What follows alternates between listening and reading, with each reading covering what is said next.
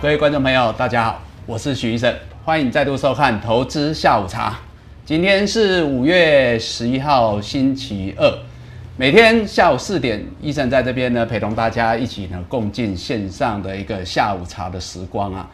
那昨天呢，大盘下跌了四十九点，医生在这边呢，跟大家说啊，这个台北股市啊，表面上是风平浪静，但实地里呢，却是波涛汹涌。结果来到今天五月十一号啊，哇，整个这个盘市啊，这个波涛更是汹涌，而且呢，简直压不住，直接爆棚啊！哦，今天呢，大盘呢大跌了六百五十二点，创下呢今年最大的一个跌点。哦，那我想呢，很多观众朋友今天应该整个盘呃看盘的过程啊，就跟医生一样哦，这不晓得为什么今天喝了一整天的这个咖啡，包括现在啊。这咖啡依然是怎么样？怎么喝都觉得又苦又酸 哦。那可能很多观众朋友看这个行情啊，哦，心里呢很苦闷呐。哦，但是我想呢，呃，做股票是这样子，只是一个工具，只是个过程哦。啊，这个人生最重要还是人生要过了哈。所以呢，这个咖啡呢再苦啊，哦，一样的，我们还是要好好的来品味一下哦，因为呢，毕竟这也是一种滋味嘛。好，那我们今天呢，如果还没有准备自己的茶跟咖啡的观众朋友，可以赶快去准备哦。那待会呢，跟着我们来一起呢，共享这个下午茶的时光。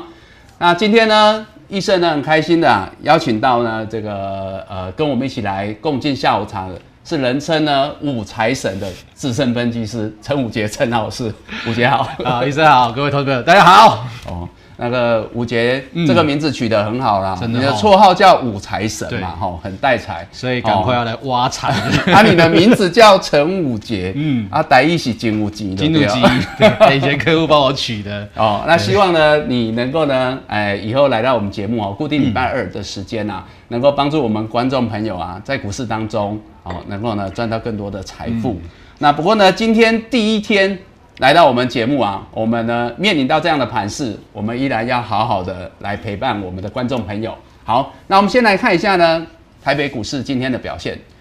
今天台北股市啊，开盘开低，跌了九十八点，好，开出一路震荡走低啊，好，那收盘呢是大跌了六百五十二点，幅度是三点七八个 percent，创上史上第二大的一个跌。幅那今年呢最大的跌点，哦，那量能呢爆大来到七千一百四十八亿的大量，哦，那简直呢就是呢杀红眼的感觉了哈。那当然呢，今天整个一个就 K 线图来看的话呢，昨天仍然呢守在月线，但是今天呢早上开低之后跌破了月线，也跌破了五日线，哦，那盘中甚至跌破季线，但收盘还好。好，小小有站上季线，哦，所以呢守在季线，但是呢上周的低点已经跌破，哦，上周的低点呢本来是在五月四号那一天一六六一万六千六百四十七点，今天呢跌破，好，我想呢今天整个一个台北股市哈，呃，除了大家的心情哦，应该是五味杂陈啊，哈，很苦闷啊，但是呢我们仔细的来看哦，今天应该可以分成呢上下半场。哦，那上半场当然跟随着昨晚美股的表现，因为美股昨天四大指数都是下跌的。那尤其呢，在整个一个电子族群哈，贝半跟纳斯达克昨天跌幅是比较重，所以今天包括呢雅股也是下跌。哦，除了入股以外，那特别是呢日本股市也是跌了大概三个 percent。所以海股在上半场，我觉得反映昨天美股尤其电子族群的一个表现，那大家可能不会有太大的意外，有这样的预期。但是呢，整个盘中到收盘啊，可能就超乎大家的预期。那本来呢，盘中是有很多的传言来自于我们疫情，那可是呢，下午哦，反正呢，已经整个都大家都知道原因。那我们的疫情可能有升温的疑虑，那所以呢，我们也提高了这个防疫的层级啊。我想这可能也是今天后半段我们跌幅比其他雅股还要深最主要的一个原因。好，那可是呢，回到盘面上啊，哦，除了今天台股分上下半场之外，那最重要整个类股，哇，这个有的是跌很重，嗯，有的是振幅很大，哦，那我们呢，先请吴杰跟大家分享一下你的看法。好，这个今天相当的精彩哦，医生一来就请我喝喝苦咖啡，本 本来不是说好一点多喝本来不是要说要喝茶吗？怎么喝喝咖啡？好啦，但是对于这个行情哦，我基本上我觉得投资朋友哦，如果你该动作的，我相信你在今天中盘基本上都该动作了了哈。但如果到今天哦，像我刚才看到我们线上有很多的投资朋友，这个问到什么股票什么股票还能不能报这些问题了哈。呃，我觉得如果你没有在今天中盘做动作的话，你也不要急了，因为这个行情其实大大跌的这个六百五十二点啊，攻五幺幺惨案啊，哈，真的是很惨的哈。但是我认为来得快去得快，好，来得快去得快。其实刚才医生有提到，就是说今天这个盘其实盘成中盘前跟下下半场，我认为其实是正确的，原因很简单哦，基本上对于本周的行情，其实我们在上礼拜哈，如果说你是有长时间收看我们节目的粉丝朋友，你应该都知道，我其实我截止把它定义成是个高档的震荡盘，也就是说它这个反市场的结构了哈，就是说急杀的股票，其实你反而不应该砍低，但是急拉的股票呢，急涨的股票呢，其实你反而不应该去做一些。过度追高的动作，原因很简单，就是说以目前整个台北股市，它其实就是在高档呈现这种大箱型区间的一个横盘整理的一个结构。那只是说对于这个横盘整理的结构哦，其实我说真的哦，对股民来讲，它其实是一种相当辛苦的行情。原因很简单，就是说台北股市的投资人一般来讲都习惯这种技术面的做法嘛。啊，什么叫技术面做法？就是哦，整理整理，右肩突破，哎，赶快买股票，右肩整突破买股票。啊，过去这四千点的行情也养成很多投资人这种技术面操作的习惯，所以你会发现哦，很多股票为什么会整理完毕右肩突破，哇，马上就跌回来，右肩突破马上就跌回来。那现在这个大盘的盘是，对，它其实早上哦，当然开盘前大家都会担心说，哎。这个台积电的四月份的营收哦，这个来比上个月月减的大概是三个百分点，大家都很担心哦。对对哦，还有这个联发科也公布出来了四月份的财报不好哦。其实凭良心讲，我倒是早上我认为这是好消息。你觉得这是？我认为是好消息哦。为什么我这样我这么讲哦？我我分析给大家听哦，就是说。过去这两周时间，我们不能否认，就是说传统产业的股票，不管是航运出取也好，钢铁出取也好，他们占据着整个市场上面的多头人气。可是你电子股，你总是弱弱弱到你要有转强啊，它才是个正常的轮动嘛。但是你这个整理的过程，我们说弱，但是其实在技术面跟筹码面的部分，我们把它看成是种洗盘。但洗盘的尾端要做什么事情？利空脆底嘛。那你的意思是说，今天有一些电子股？它可能有可能经过这样的一个比较大幅度的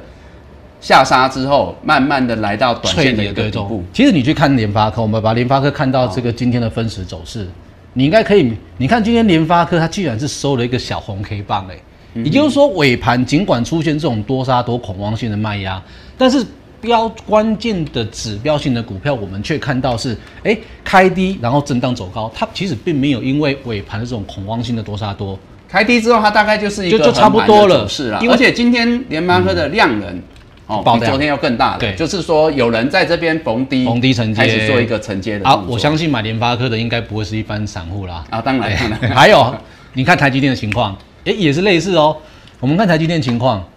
你有没有发现也是爆大量，也是爆大量，低档爆量，而且刚好测到支撑的位置。所以基本上，我们如果从大型全指股的角度来看的话，它确实是一个反市场结构是没有问题的。只是呢，到了十二点过后，哇，这个不得了了！我相信这个大家都爱谈了哈，就是我们的新冠肺炎本土疫情爆发之后，哇，本来大家也不认为说，哎，这是本来就是零星零星问题嘛。是是。其实就算到现在你要问我，我认为还是会零星问题。你觉得台湾这一次虽然疫情疫情升温，但是还是有机会？我认为是来得快去得快啦，守下来基本上我认为台湾的个性啊，其实我们有时候在分析很多东西，其实我们到最终我们不见得是就事论事，我们其实在探讨人性，探讨主事者的态度。是是。其实说真的，台湾你说会像美国一样呢，会像这个呃印度一样这种失控情况吗？我认为微乎其微了，我不敢讲说完全不可能，但是我认为我们还是属于比较谨慎。我们其实是个很谨慎的民族。那你看，只要一出现问题之后，哎。卖出门不要出门，不要出门。我不要说别人了，就像我上礼拜我去这个中南部玩，然后后来开始出现桃园疫情爆发出来，我们本来早上规划要去这个南南庄老街里面，还就我们住住南庄老老街嘛，结果啊隔一天早前一天晚上去想说哎晚了，那想说啊算了，隔天早上再去，结果晚上哇开始爆啊，这个疫情一直爆发爆发。我们到了隔天早上十一点，好，这个退完房之后，本来要进岛街，结果看到人那么多，就想说那就不要进去了，就直接跳过了，就更改，对，马上就更改，马上就更改行程了。所以我想跟大家讲，就是说，台湾人其实在面对这种事情的话，现在我们虽然我们抓不到，就是说，哎，到底感染源在哪边？可是我觉得到后来，我们还是会戴起口罩。然后接下来呢？好，拍谁假日，但的人多的地方不要去嘛，百货公司不要去嘛，然后集会地方都不要去嘛。我觉得这个就是台湾人的态度。所以为什么我说今天尽管下半场因为肺炎疫情的这个爆发，让出现这种恐慌型多杀多，那杀到这边了，哎，你会发现哦，盘中一度大涨两百多档跌停板，但这个就是恐慌嘛。对啊，大型全指股、法人股没有在杀，杀的都是什么？都是散户恐慌的。所以这有可能是一个有些个股杀到有量，对，也有可能短线一个弱底的，就是一个弱底的现象。可是呢，这个弱底，我认为今天你要说完全低点的话，它还是有点牵强。因为就我们过去在整个筹码面的换手的经验来看的话，大致上多杀多，你要抓两天。抓一天，你要抓两天，也就是说，所以今天算第一天，今天算第一天，好，所以为什么我说你该动作，其实在今天的中盘过后，你其实你就要该动作了，因为当它开始出现这种盘跌盘跌的这种情况，代表说整个信心在崩溃的，卖压在扩散的。那快的话呢，大概明天上半场，好，假如今天哇，明天下去，我恭喜大家，因为说真的啦，跌六百点也是一根停板，跌三百点也是一根停板。我其实站在我们的立场，我们都希望跌得快一点，对，接下来又是一，所以最重要还是要回到。手上个股的一个状况哈，那我相信呢很多观众朋友可能现在哈多少还是有电子股，好，那尤其电子股在这段时间呢，其实有一些族群它本来是相对强势的，可能也是比较多观众朋友现在会比较关心的。嗯，那我们是不是就一些近期比较强势的一些题材个股啊，好族群啊，包括像是 IC 设计族群，或者是说像记忆体的族群，嗯嗯，是不是我们挑一些股票呢 来？帮观众朋友看一下，好，体检一下。呃，我觉得 IC 设计族群是前一波的重灾区的哈。那当然今天也是重灾区，可是今天高价的，刚刚你讲的联发科是还算 OK 的，不意外，而且还相对比意料中强一点点。但是今天高价的哦，本来这个股王啊，那么 CDKY 呢，今天是打到跌停板哦，连两根黑棒。其实说穿了就是我们标准形态嘛，哈，就是说我刚才提到，就是说，哎，创新高的股票，其实你必须要去做一些本利比的调整。那它就是说，哎，获利了结，卖压会来得大一点，因为它有可能不跌。所以基本上半导体的个股最近很弱，很多投资朋友可能手上有，可是问题就是结构的不同了，哈。像刚才提到，就是说。呃，像我今天早上看到了这个台积电财报出来，就是说这个月营收衰退十三个百分点，我还特别打电话去法人圈一些周围朋友在问一下，对于这个东西的看法是怎么样？那他们看法怎么样？你会发现法人圈的态度很淡定啊，他跟我讲说啊，就是反应嘛，因为第二季财财报展望是没有变的嘛，他只是说第三季因为上个啊，因为四月三月份做的很高，所以第四季稍微衰退一点，然后呢，接下来。五月、六月又开始回归到稳定了，所以基本上呢，三五四月份的营收反而对他们法人圈来讲，它是一个利空来淬底，利空来做。所以有可能之前之所以股价迟迟没办法站上六百块，呈现一个比较弱势表现，可能就已经是有这样的一个。他就在等待这些所谓的啊营收上面的短线上面的衰退，做一些服务上面的清洗。所以我说回过头来的问题就是说。你在看待这是 IC 设计的股票、半导体的股票，我认为其实你应该把你的时间给拉长。你不是说，哎，看到今天跌弱了，你就应该是悲观的趋势，而是它到底今年的成长趋势有没有改变？不然这个以晶圆代工来讲的话，我相信呢，哈，你所有你问过去的，应该没有人会跟你讲今年的晶圆代工会不好，不会有人看坏，对不对？那最重要是它的股价位置啦，现在是在反映什么阶段，对不对？所以你像刚才我们有提到这个三三六六一的四星 KY，对对不对？这个是算先前的弱势股啊，之前跌了大概有六十几个百分点哈，几乎不是腰斩了，是膝盖斩。那反而在今天大盘大跌的时候，它今天是上涨六块。对啊，四月营收公布出来，持续往上做成长啊。哦，对啊，所以它就自然反映出，而且还要买回库藏股一千一千张。所以你会发现，就是说，就是结构的问题。说你目前的位阶是在哪边？我觉得其实是比呃基本面、短线的消息怎么样来的更重要一点。这个就是我们刚才一直跟大家强调了。现在五月的盘，五月份的行情，它其实就是一个反市场的结构。难的地方在于说，你可能认为好啊，它可能就是跌；你认为它不好的时候，它可能就是转折转涨给你看。所以呢，很多投资朋友会在这段时间里面呢，很容易出现这种所谓的追高杀低的一个情况。好，这个是。I T 设计半导体的部分，那再来的话，刚才医生有提到，呃，这个记忆体的部分哦，好，之前前呃，应该算前一周算是电子股当中比较热门股嘛，好，因为涨价题材嘛，不要说只有这个航运族群涨啊，不要说这个钢铁涨啊，这个第一轮也是涨了哦。那当然涨的这个第一波就是有库存的嘛，所以像。先前什么实权啊，还有像这个微钢啊，微钢像我们前段时间我在节目当中跟大家介绍过嘛，这个七天也是四只涨停板的表现。那基本上这个东西它就是不会改变的，它就是个涨价的趋势。可是问题来了哦，诶，库存多的股票先涨了一轮了，没有错。可是我认为今年的第二季真正比较大的重点什么，就是它的合约价的调整。各位你要知道哦，对于今哦这个低润产业来看的话，好像。呃，南亚科像这种公司，他们做低润的，嗯，他不，他不见得是直接针针对终端客户，但是呢，他对于他所谓的代理商，好像威刚这些公司啊，还有实权这些公司，然后宇宇瞻这些公司，我所提供给他的货，我们可能签的就是长约嘛，这一季的约半，这个半年的约，一年的约，我要签给这些客户，所以呢。对于今年第二季的合约价的调整，其实未来真正受益的，反而不是这些所谓的有大量库存的这些所谓的哦这种代理公司哦这些所谓通路公司，反倒怎么样？反倒是制作低润这些公司，南亚科，我觉得反倒是要往上游的方向来做一个琢磨，才是投资朋友在看待整个哦这个基体产业你要去思索的方向。嗯，好。那我想，除了电子股之外啊，哈，那我想今天很多的观众朋友心里会觉得很闷，还有一个很重要原因呢，就是我们刚刚讲哈，就是说上下半场不同，就是在说，包括有一些强势的族群，包括船厂、哦原物料这些生最近呢特别夯的哈，那么呢在上半场可能还相对强，对，而下半场呢不知道是因为 很多把人他可能电子股杀杀杀杀不出去了，或杀不下去了，他回过头来。杀这些呢，相对高档、相对强势的哦，航运族群、钢铁族群。所以呢，我们带大家看一下哦，虽然在今天整个分类股的一个比重啊，大家可以看到哦，电子类股延续昨天哦，成交比重不到四成，但是呢，航运类股、钢铁类股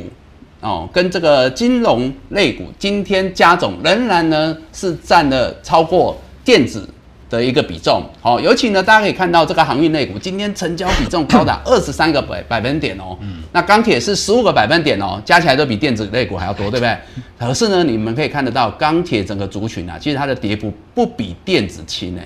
来到将近五个百分点，哦，那这主要原因呢，就是包括呢，今天你们可以看到很多的一个钢铁类股、航运类股，我们包括来看比较指标的哦，像阳明也好。对不对？好，或者是说像长隆也好，哦，那很多呢。今天航运、钢铁今天的振幅啊，可能超过十个百分点。所以呢，我相信很多的观众朋友哈，今天闷是闷在这里，就是说过去这段时间，我可能呢，哎，也跟着这个盘势的类股轮动，把一些电子股调节掉了。好，因为毕竟他们现阶段还是在一个。呃，相对弱势整理的一个格局当中，对不对？像五杰讲的，也许未来两天有机会先跌的，哎，有低档有承接之后会先止跌。但是呢，很多观众朋友可能呢，哎，这段时间随着盘势，把一部分的资金开始陆续转到这些船产原物料族群、涨价族群当中，哎，可是呢，在今天哦，那早上他们表现都还蛮强的哦，哦，那可是呢，在盘中之后也开始有大幅度的一个急杀，甚至今天很多都还有打到。跌停哦的一个表现，包括我们来看几档，哎，等一下我看一下，好，新兴，嗯，新兴航运盘中打到跌停，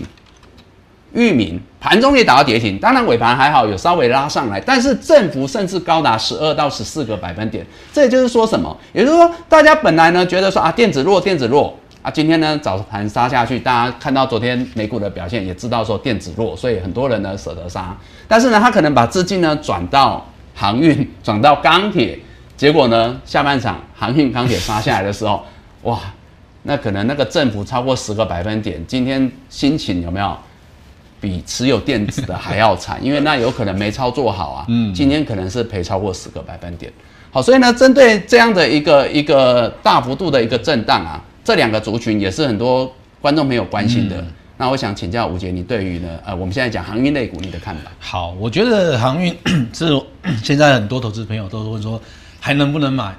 对 对。那其实我说真的啦，哦，这个时间叫你买哦，有的当然你会很有兴趣，然后听说是最近这个玩钢铁族群的也很激情哦，你不能说它不好哦，说不好会被骂哦。对对。然后呢？没有的呢，所以今天是航海王钢铁人，但是抵不过病毒的入侵，就对。对啊，这个也是受到病毒的影响，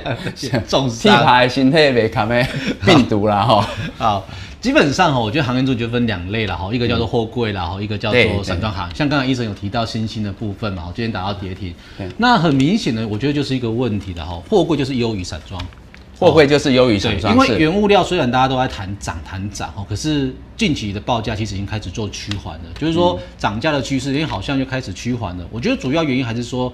全世界的央行其实，在除了美国以外哈，当然它还是不不不愿意升息的哦。那我们其实很明显去感受到，有一些新兴国家哦，打个比方，好像前一段时间的土耳其嘛，因为升息的问题嘛，啊对不对？结果什么土耳其币大跌嘛，结果这个央行总裁被换掉嘛，哈。那其实美国政府他不愿意那么早升息，这是大家可以预料的。但是哦，之所以大家这几天那么恐慌，就是因为怕说他也被逼到，对不对？我觉得其实大家都谈说美国政府会不会升，我觉得那个其实是个假议题。其实我说真的，在我们的立场，我在看美国政府，美国美国的 FED 哈联总会主席他讲什么，我觉得都不是重点。你在讲说哦，我可能未来的三个月不会升息，两个半年不会升，讲个一年不会升，我跟你讲，那个都不重要。那重要重要什么？重要到底有没有通膨嘛？只要通膨一上来，它前面它哪怕是上礼拜讲过的话，都可以推翻掉。这这就是为什么这两天大家那么紧张啊！因为骇客入侵了美国最大的油管公司嘛，所以让他们油价暴涨，大家才开始担心。因为前两天不是说他们的就业率稍微不如预期，所以大家就想说啊，可能通膨的这个疑虑比较低。结果因为这这两天油价涨上来，结果大家的昨天就反映在美股，就是每次你会觉得哈，好消息反正是下跌，不好消息反正是大涨，这个就是反市场结构。那。呃，散装航运当然我觉得就是趋缓的嘛，所以为什么新兴？它这一波是比较没有，本来它在整个筹码面的气势面本来就没那么强。那至于说会不会航运还能不能买的问题哈，我今天我带了一个啊哈，我三年前这个我这个 K 线图，我们看这个这个那国剧的，我叫它国剧的狂热哈。我们学经济的人都都有读过以前那个叫做。呃，全球的第一次的泡沫经济叫做郁金香的狂热。哦，郁金香。对，三年前其实哈，国际其实也发生一样的问题哦。到底航运主体能不能？我觉得就从国际跟大家谈，因为我认为谈短线其实你没什么太大感觉。我认为说你应该去看的是，对于景气循环股，你怎么你怎么做看待？国巨其实在去年啊，应该说在三年前啊，也是一样哦。在前一个季度的时候，大概从第二、第三季、第四季开始，大家都谈什么？谈说，哎，隔年的第二季其实就是个供需不平衡的时间。嗯，那段时间就是，那时候也是在炒缺货啊，炒缺货嘛，就是说什么春田春田他把产能挪到了电动车去，所以他不想扩张中中低阶的嘛，然后轮到台湾嘛，是，然后开始缺货，他开始抢料嘛，啊，国巨也是很厉害啊。就把货全部囤起来之后，到后来搞不好还是不是没有货啊？不是没有货嘛？就叫哎，这个甲乙丙丁你们，你们全部来竞价，好不好？价高者得。对对。所以导致什么？导致后来它获利大幅度提升，结果股价呢，果不其然啊，从当时减资完毕之后两百多块，哇，一路飙飙飙到一千三百多块。那大家也是很看好啊，也确实没错啊。你看第一季缴出十块，那时候也是炒缺货跟涨价涨价嘛。然后第二季呢，你看缴出了这个二十五块好成绩。当大家都认为国巨在全年可以缴出这个八十块甚至挑战一百块的成绩之后，股价呢有没有开始回档？然后回档到第三季，大家都在期待，哇，这个今年应该赚一百块没有问题的哈。你看当时五五百块卖掉了，六百块卖掉了，可惜了，赶快 一千三百块没有买回来，赶快买回来哦。结果呢，你看一路跌跌跌到后来低点来到一百多块了，那两一两一两百块的位置哈，所以我说为什么我用国剧的狂热？其实我想跟大家分享，就是说，对于这些所谓的景区循环股，你必须要认清一个事实，就是说，你所看到的现在的基本面，也许都是对的，没有没有错。就像国巨，其实它后来获利是确实也确实是有的啊，可是股价但是股价已经是领先反应过了，你撑不住啦，哦，所以为什么很多投资者会说，那你这个航运族群你要这个还要不要去追啦？对，还有要不要去买这个问题？我觉得就是风险很大啦，风险很大。你如果说喜欢去买长荣行啊、长荣啊，或者是这个望海这些这些股票的话。基本上，我给你建议就是说，你说技术面操作就好了。技术面操作，你也不要。所以就是短线啊。我觉得你你也不要用筹码面，你知道为什么吗？其实就我对于这一波航运族群的观察，我发现哦，今年的航运族群哦，老手都很保守，嗯，然后新手都很狂热。对，那我们讲，我们常讲嘛，水能载舟，因为因为老手有被电过，都是被人修理过啊，有被电过的景区循环股都知道了哦。所以就是说，新手其实很狂热。那我们常讲说，水能载舟，运能覆舟。那最近其实我们这个立法院也在讲说，到底要不要把我们当冲税降低的问题。其实说真的啦，我绝对不要去调整那种游戏规则，不要一直调来调去。当中好，国家多一点税收啊，你也给人家税收嘛。你人家当中也不见得是赚。所以吴杰，你的意思是说，短线如果大家最近喜欢超极短线当中的，那当然这个呃航运族群还是冷气值所在。所以还是可以参考的标的。你就是沿着五日线操作啦，沿着五日线操作。我给你一个建议，唯一的建议说，你千万不要到时候跌下来，好，比如说跌到了月线啊，跌到季线，然后你心里面可能抱着跟我讲说，哎，我觉得今年要赚到二十块的 EPS，人目前股价才多少？用刚刚国巨的例子告诉大家，就是说，虽然它的获利是看得到的，但是呢，不能怀抱的。它的一个低本益比的呃股价反应的梦，而是应该直接用技术面操作。对，那你有没有特别要推荐的个股？呃，我觉得没有什么特别推荐啊，基本上阳明跟长隆它就是指标。如果你要做的话，我觉得就是做阳明跟就阳一样是阳明跟长隆，就是比较呃量比较大的。景气循环股就是抓龙头啦，这个是你要套，嗯，摸了两摸哎，对，就跟当时国巨一样啊，你你一定国巨到后来涨势也是比这个华新科还好啊。就是说，其他的被动元件它永远没有龙头来的这么好，它就是人气之所在，它是指标之所在嘛。那当它弱的时候，你也不要指望别人会比它更好。了解，你懂我意思吗？所以吴杰给观众朋友的建议就是，行业内股就是短线仍然可以技术面来操作。好，那我们接下来呢，针对另外一个族群，好也是很热的这个钢铁人呐，钢铁族群啊，今天呢这个中钢啊，哈公布四月份营收仍然是创了持续创历史新高啦。那中红的话呢，诶，也创了大概近两年的新高，股价今天都是爆量，但是仍然有创波段新高的一个表现。但是就如同我们刚刚讲的哦，在整个盘中，他们仍然是大幅度的一个震荡哦，也洗出这么大的量。那吴杰，你对于钢铁族群的一个看法怎么样？好，我觉得钢铁族群走到这边哦，未来如果真的有比较好的买点的话，我倒觉得是可以。去琢磨的。那现在呢？像今天他们有拉回，呃，但是这个拉回感觉虽然周还是找的机会，但是今天有拉回哦，盘中是有拉回。就像我说的嘛，哈，紧急循环股，但确实我觉得这一波的钢铁族群，其实它从整个原物料的带动，其实是看得到的，哦，看得到的。那中钢我觉得更不要讲了哈。其实我觉得，各位你要知道说，中钢其实它不是只有说基本的什么冷轧啦、热轧啦这这些。这些哦基础建设要用的哈，我觉得中钢它其实还有一个很大很大的一个利多，就是我们的这个电动车。好，各位你要知道，就是说当年特斯拉特斯拉找到了富田去帮他做这个电动马达，但其实整个业界都跟他讲说，这是不是富田厉害啊？其实是中钢的那个那个叫细鹏，它什么钢材那个我忘了一时就忘了它的名字。对，那个那个的钢材厉害，就是说它那个永。这个磁磁钢那个那个东西做的是很厉害的，所以才会让整个马达的这个重量的这个力量比可以做到这么的好。所以未来对于电动车，不管是特斯拉也好啦，或者是这个红海的也好，甚至是其他的啦，anyway，其他的这个就是相关的一个题材族群。你你一定是往上有最终，你最终可以拿到最好的材料的，其实就是中钢嘛。中钢，其实这个就是利多。所以长线还是有它的题材啊。长线它一定有它的利多跟有它的题材，嗯其实有它的期待性的。那只是说，当然短线涨多了，可是报价还在上涨啊。所以这个就跟有点像是在一个月前、两个月前的的这个航运族群很像嘛。你会发现，对哎、报价才开始涨，可是大家还在抢料哦。其实就我最近的一些观察了哦，呃，我目前其实听到的一些业界的消息，就是说很多的钢材的下游，大家都想囤货，因为大家都看到了这个机会。哦可是出现一个很有趣的现象，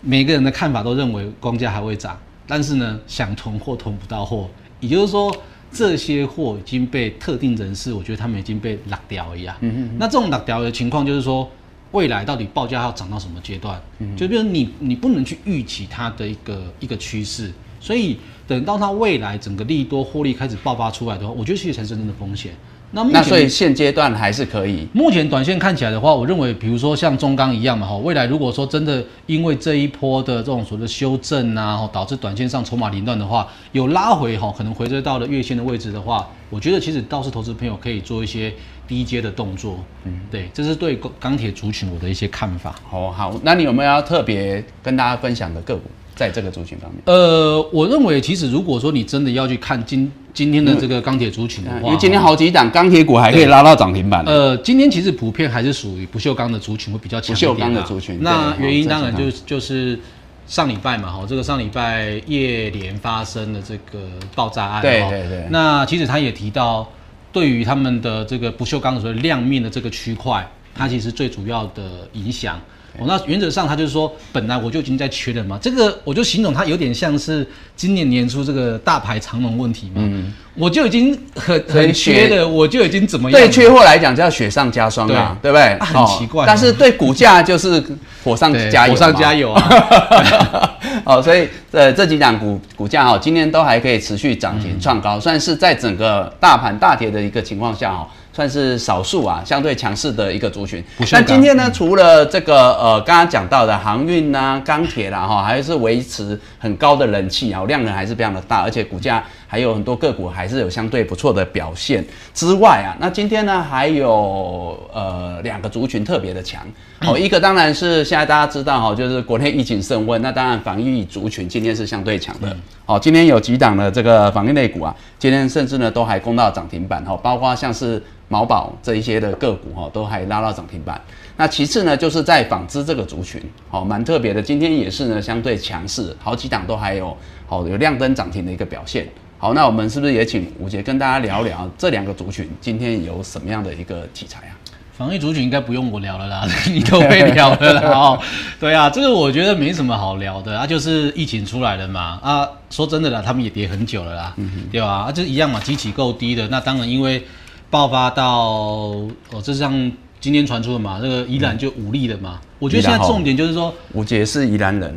好 故乡有武力的案例哦所以最近还是不回去了，好好吧？好好的在这边陪大家喝喝下午茶就好。我觉得最大的关键就是说，诶你不知道感染源在哪边嘛，所以大家大家就会担心担心，就是说我是不是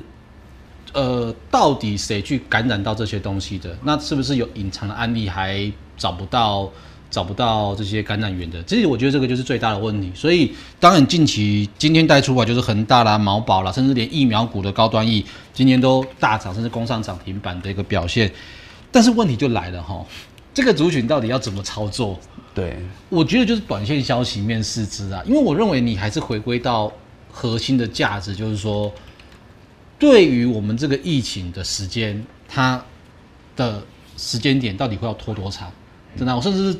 昨天其实我也听到一些阳谋啊，阳谋，对啊，不是阴谋，是阳谋哎。对，为什么这一波疫情会会搞成这样子？大家一直是因为大家家不打疫苗吗？不对啊，因为大家不打疫苗啊，所以呢，接下来就会加速大家打疫苗。诶，这样我们会不会 CNN 给盯上？我们说过了，这个是阳谋了哈，我们没办法证实这些问题了。没有，是 FBI 会来找你。哦，是不是？我觉得我们就不去做探讨了哈。但是确定确定一个问题就是说，你如果想要去做一些防御族群的，那我给你一个建议，就是说，我们其实在讨论短线上面的交易的时候，其实我们有时候其实不是重视到底是消息是好还是不好，我们更重视的是股价对于好消息是不是有没有反应。好，比如说利多不涨，哎，各位你就要担心哦，因为如果你是个短线交易客的话，你就要知道是。哎，利多不涨，代表说已经有人先知道这些利多了嘛？嗯嗯。所以我就是逢高，我就要做个减码啦。是是，对不对？前一段时间的这些防御族群不就是这样子吗？对。利多最多的时候出来的时候，哇，开始卡住了。所以所以现在呢，刚好呃，疫情是属于比较增温的一个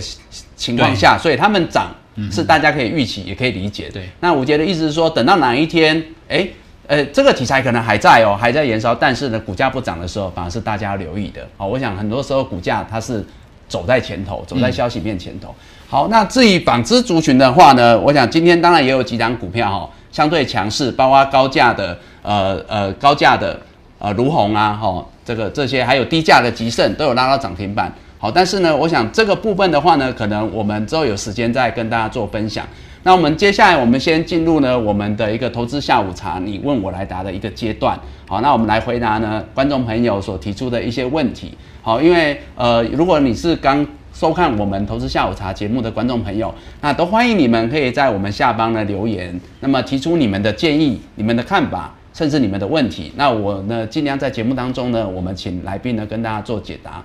那今天呢第一个问题是有观众朋友问到哦，钢铁族群哦，果然是很热。有人问到中钢四十五块进，那可以报吗？还有中红这档股票。哦，虽然我们刚才有讲过，但是我们还是帮观众朋友呢更详细来解答一下。哎，报我觉得当然是可以报啦。哦，我觉得这个是基基础建设嘛。然后中国大陆那边当然他们已经禁止呃钢材出出货了嘛，所以原则上，然后拜登要砸这个一二点三兆要扩大基础建设嘛，基建的部分还是有这题材。那台湾的部分呢，我觉得也是一样的哦。台湾我觉得在这个区块里面。当然也不会落后落后太久，所以基本上全球钢料的上涨，我觉得这个已经是呃趋势的，而且接下来的话，陆陆续续的这些扩大基础建设就准备要如火如荼的展开了，所以未来的财报面的部分，你应该都可以看到一些不错的好消息。那唯独就是说。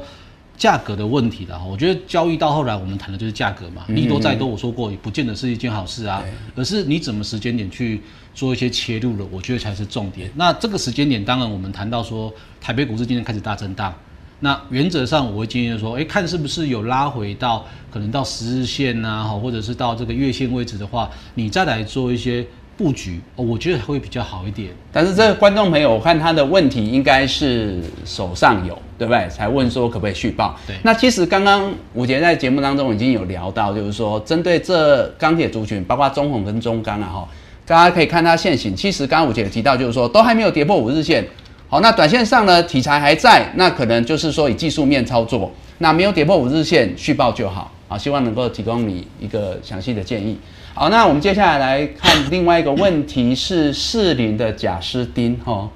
呃，所提出的问题就是有关于半导体的设备股，哇，有几档，这个是算是今年，尤其在第一季很多人看好的族群，半导体设备股。那他所提出的几档标的哈，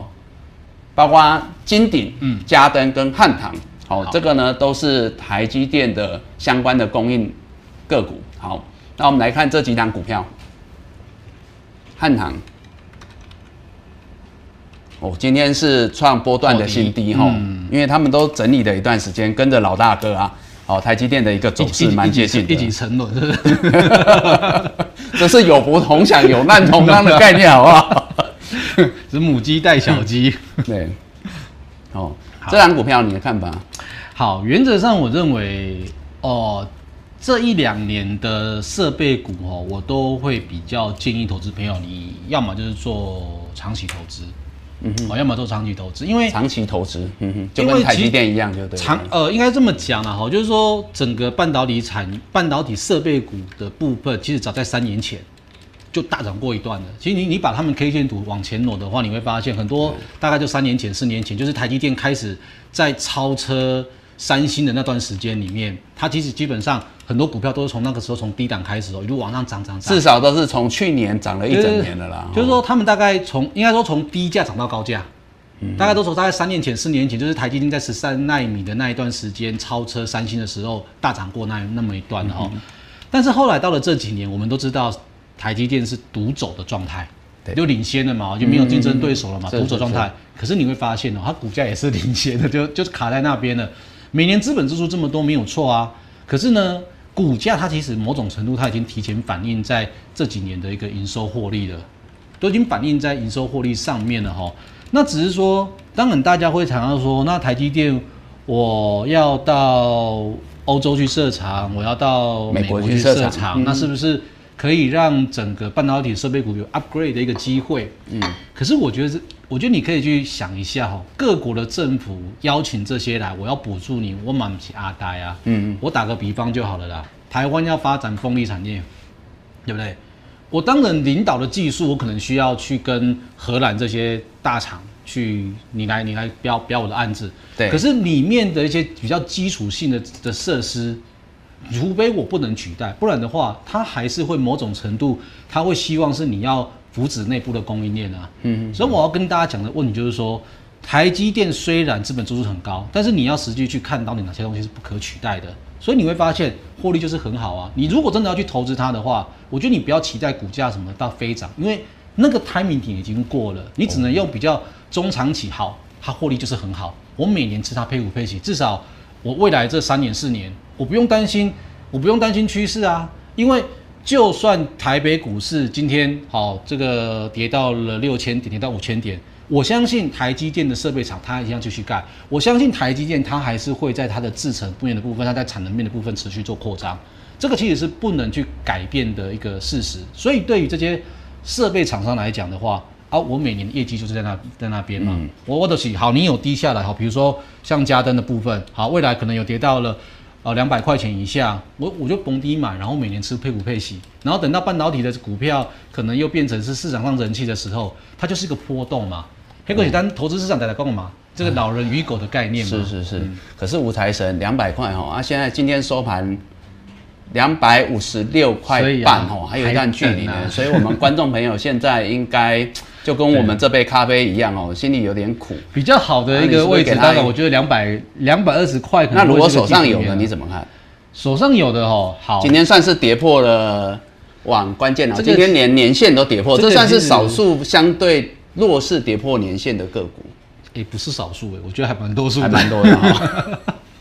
对，我我觉得是这样子的哈，就像我刚才在一开始的时候我们讲的，该卖的股票还是要先减码如果中盘过多的还是要先我觉得中盘是你就该卖的，因为你既然在谈的是短线上的交嗯易，就是多杀多的开始嘛，就是说多杀多的习惯，以台北股市来讲哦，不要说百分之百，至少八成九成都是两天，嗯。至少就两天嘛，底部呢基本款呢，所以其实吴杰的意思，刚刚有提到嗯。啊，吴杰讲的是比较保守，就是说这类的个股哦，就如同刚刚我们在讲很多题材、很多族群一样，就是说，当然他们可能在第一季之前是很多人追捧的一些题材个股，但是呢，相对的，他们可能股价已经提前反映了一年甚至两年。刚刚我就有提到哦，好，那来到利多实现的时候，第一季全世界都在讲，哇，这半导体设备股啊，哇，大量增加资本支出的时候，各位会发现这些个股啊，其实每一档都陆陆续续的，早在一个月前、两个月前、三个月前。哦，就跟他老大哥一样，提前的看到波段的高点，哦欸他也对不对没大涨啊很多都是，很多都是，就算他哦都在第一季啦，大概就是一个比较有点盘头的概念。啊所以呢，在这一波跟着台积电提前修正来到这边，哇，那尤其破线破了重要的支撑，这个年线都破。所以呢，可能手上有的观众朋友，好，刚刚吴姐意思是说，因为它可能波段还会有更低的点，值得你来做一个逢低买回来。我们的意思是这样，也许它还是很好哦，这个题材是不会灭，没有错，但是它还是好。只是因为股价是涨了一两年，嗯，好，所以现在在修正的过程，你不能说它不好，你只能说，哎、我怎么去做一个价差交易？所以你持股多的人，你可以尝试的说，我先减码一些，那可能呢，接下来哦，也许像吴姐讲，有机会来到两百块或附近，你可以再买回来。这一样是一个波段操作的做法，一个价差，只是呢，大家习惯往上价差这个交易嘛。但是呢，现在如果有些股票它走空，好、短线在整理，你也可以是往下的一个价差交易。我想这个提供给大家呢做参考哈、那我们刚刚还有其他的问题哦，哇，还蛮多的哈、因为线上呢现在人数还蛮多的。那呃，医生在这边呢、啊，当然很感谢呢我们的观众朋友哈、呃，能够呢跟着我们一起呢在这边哦下午的时光啊，共进下午茶，聊聊盘市。那医生呢希望呢就是说以后每天下午四点，好，希望大家都能锁定我们的节目。